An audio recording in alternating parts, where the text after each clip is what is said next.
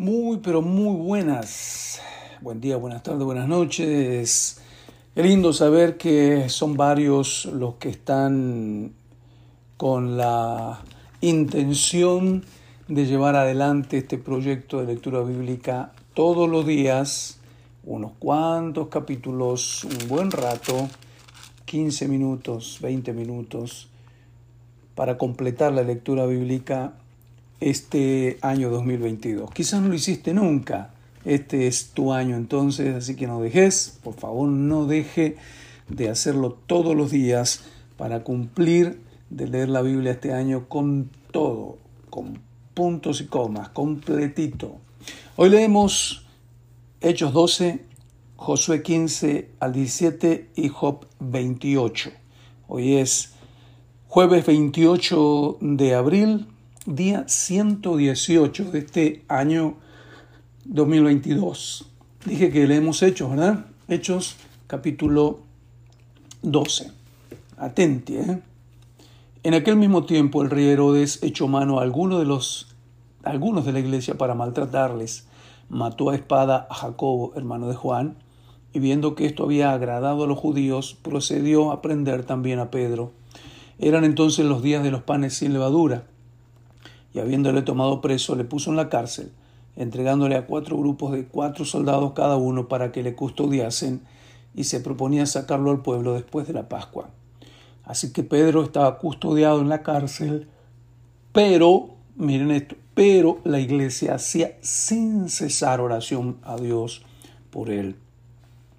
Y cuando Herodes le iba a sacar, aquella misma noche estaba Pedro durmiendo entre dos soldados, sujeto con dos cadenas, y los guardas delante de la puerta custodiaban la cárcel. Y aquí se presentó un ángel del Señor y una luz resplandeció en la cárcel, y tocando a Pedro en el costado le despertó diciendo, levántate pronto. Y las cadenas se le cayeron de las manos. Y le dijo el ángel, ciñete y atate las sandalias. Y lo hizo así. Y le dijo, envuélvete en tu manto y sígueme. Y saliendo le seguía, pero no sabía que era verdad lo que hacía el ángel, sino que pensaba que veía una visión. Habiendo pasado la primera y la segunda guardia, llegaron a la puerta de hierro que daba, que daba a la ciudad, la cual se les abrió por sí misma.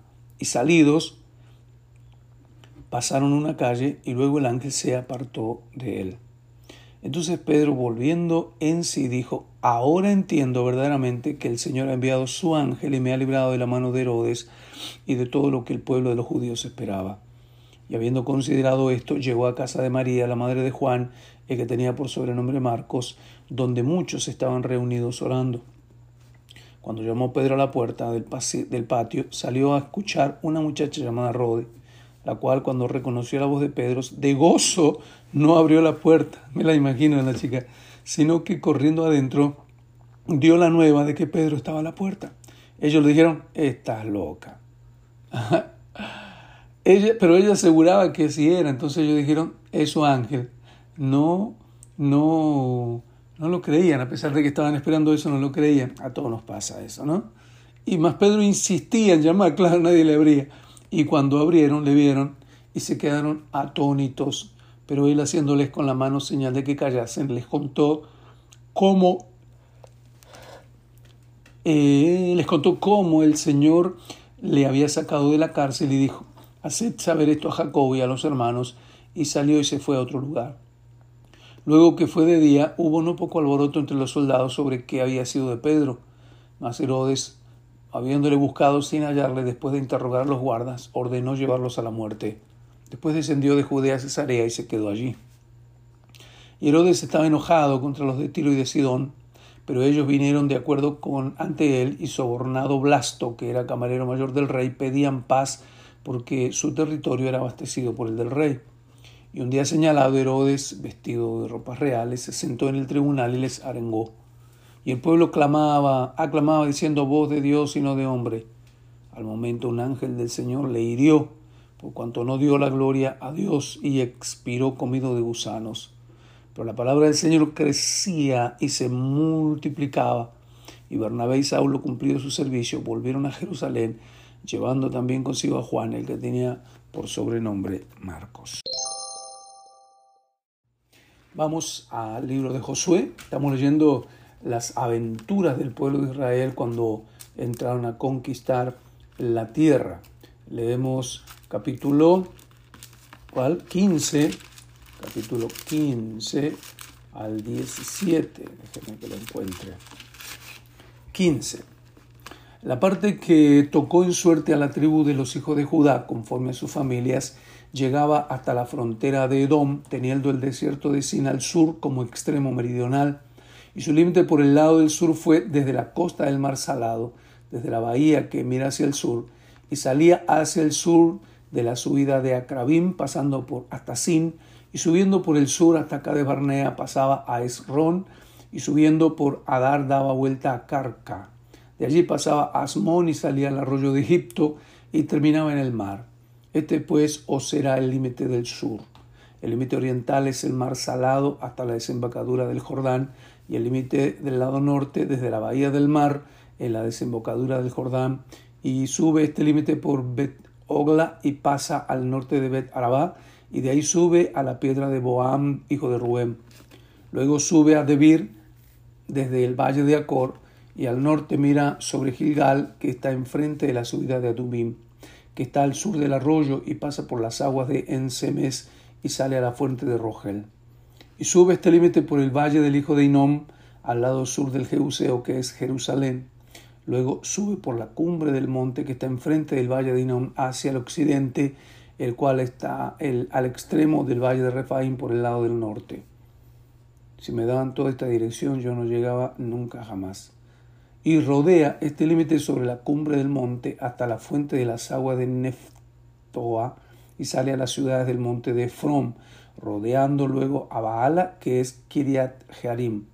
Después gira este límite desde Baala hacia el occidente al monte de Seir y pasa al lado del monte de Jearim hacia el norte, el cual es Quesalón, y desciende a Betsemes y pasa a Timna.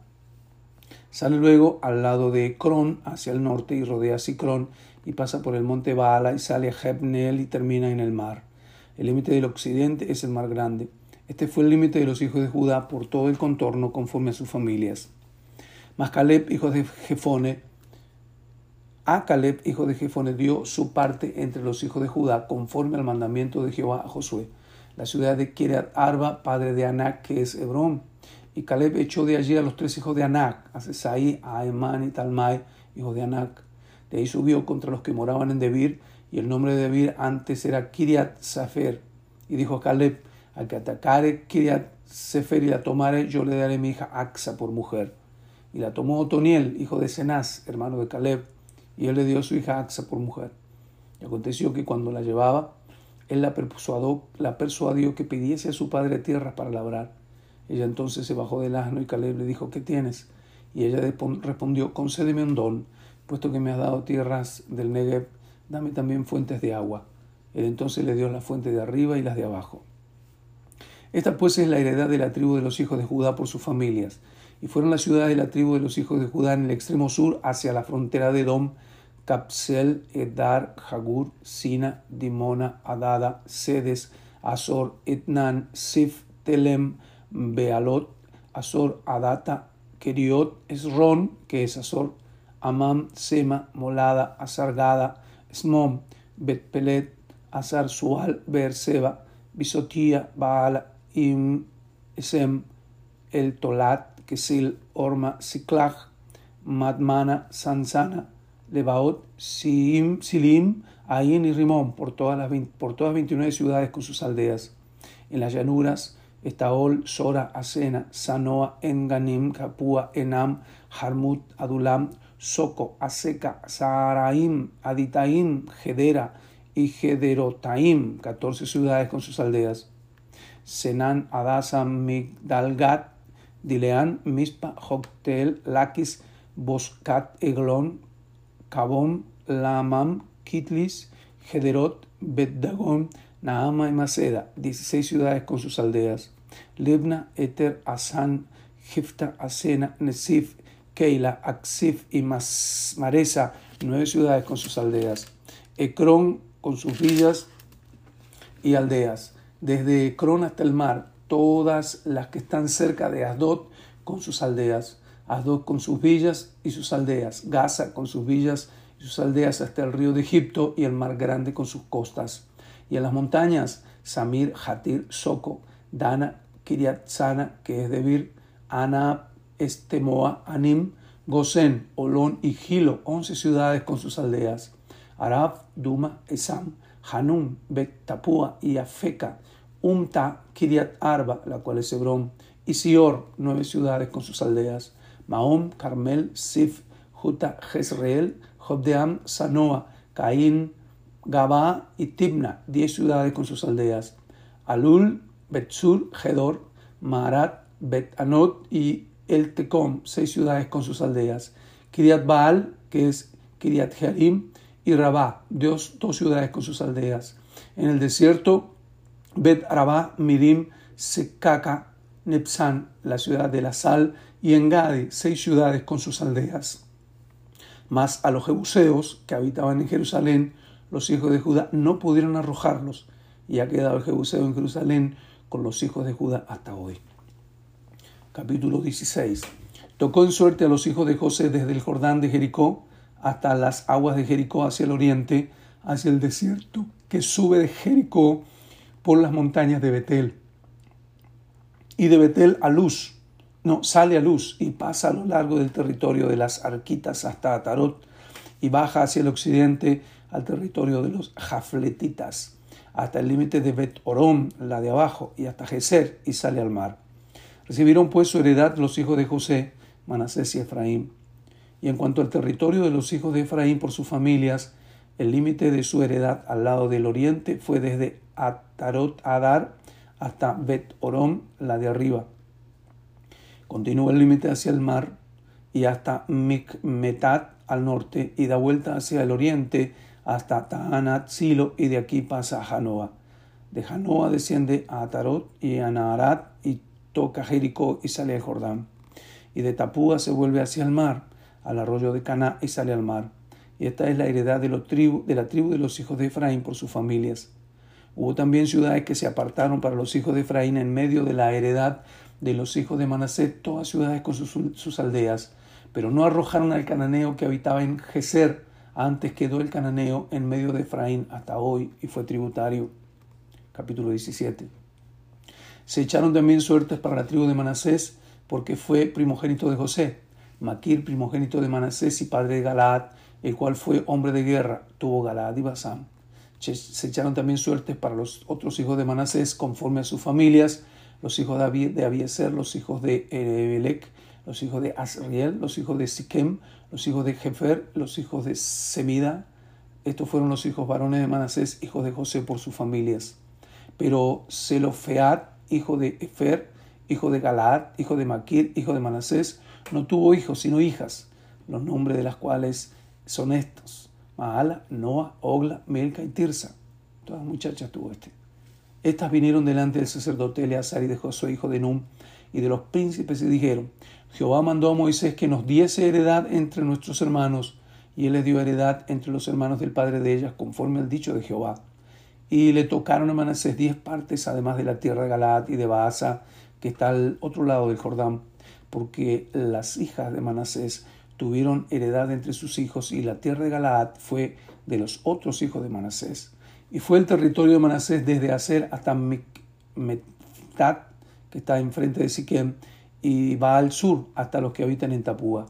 La tierra de Tapúa fue de Manasés, pero Tapúa misma, que está junto al límite de Manasés, es de los hijos de Efraín. Desciende este límite al arroyo de Caná, hacia el sur del arroyo. Estas ciudades de Efraín están entre las ciudades de Manasés, y el límite de Manasés es desde el norte del mismo arroyo, y sus salidas son al mar. Efraín al sur y Manasés al norte, y el mar es su límite, y se encuentra con Aser al norte y con Isaacar al oriente. Tuvo también Manasés en Isaacar y en Aser a Betseán y sus aldeas, a Ibleam y sus aldeas, a los moradores de, Dor y sus aldeas, a los moradores de Endor y sus aldeas, a los moradores de Taanac y sus aldeas, a los moradores de Megiddo y sus aldeas, tres provincias.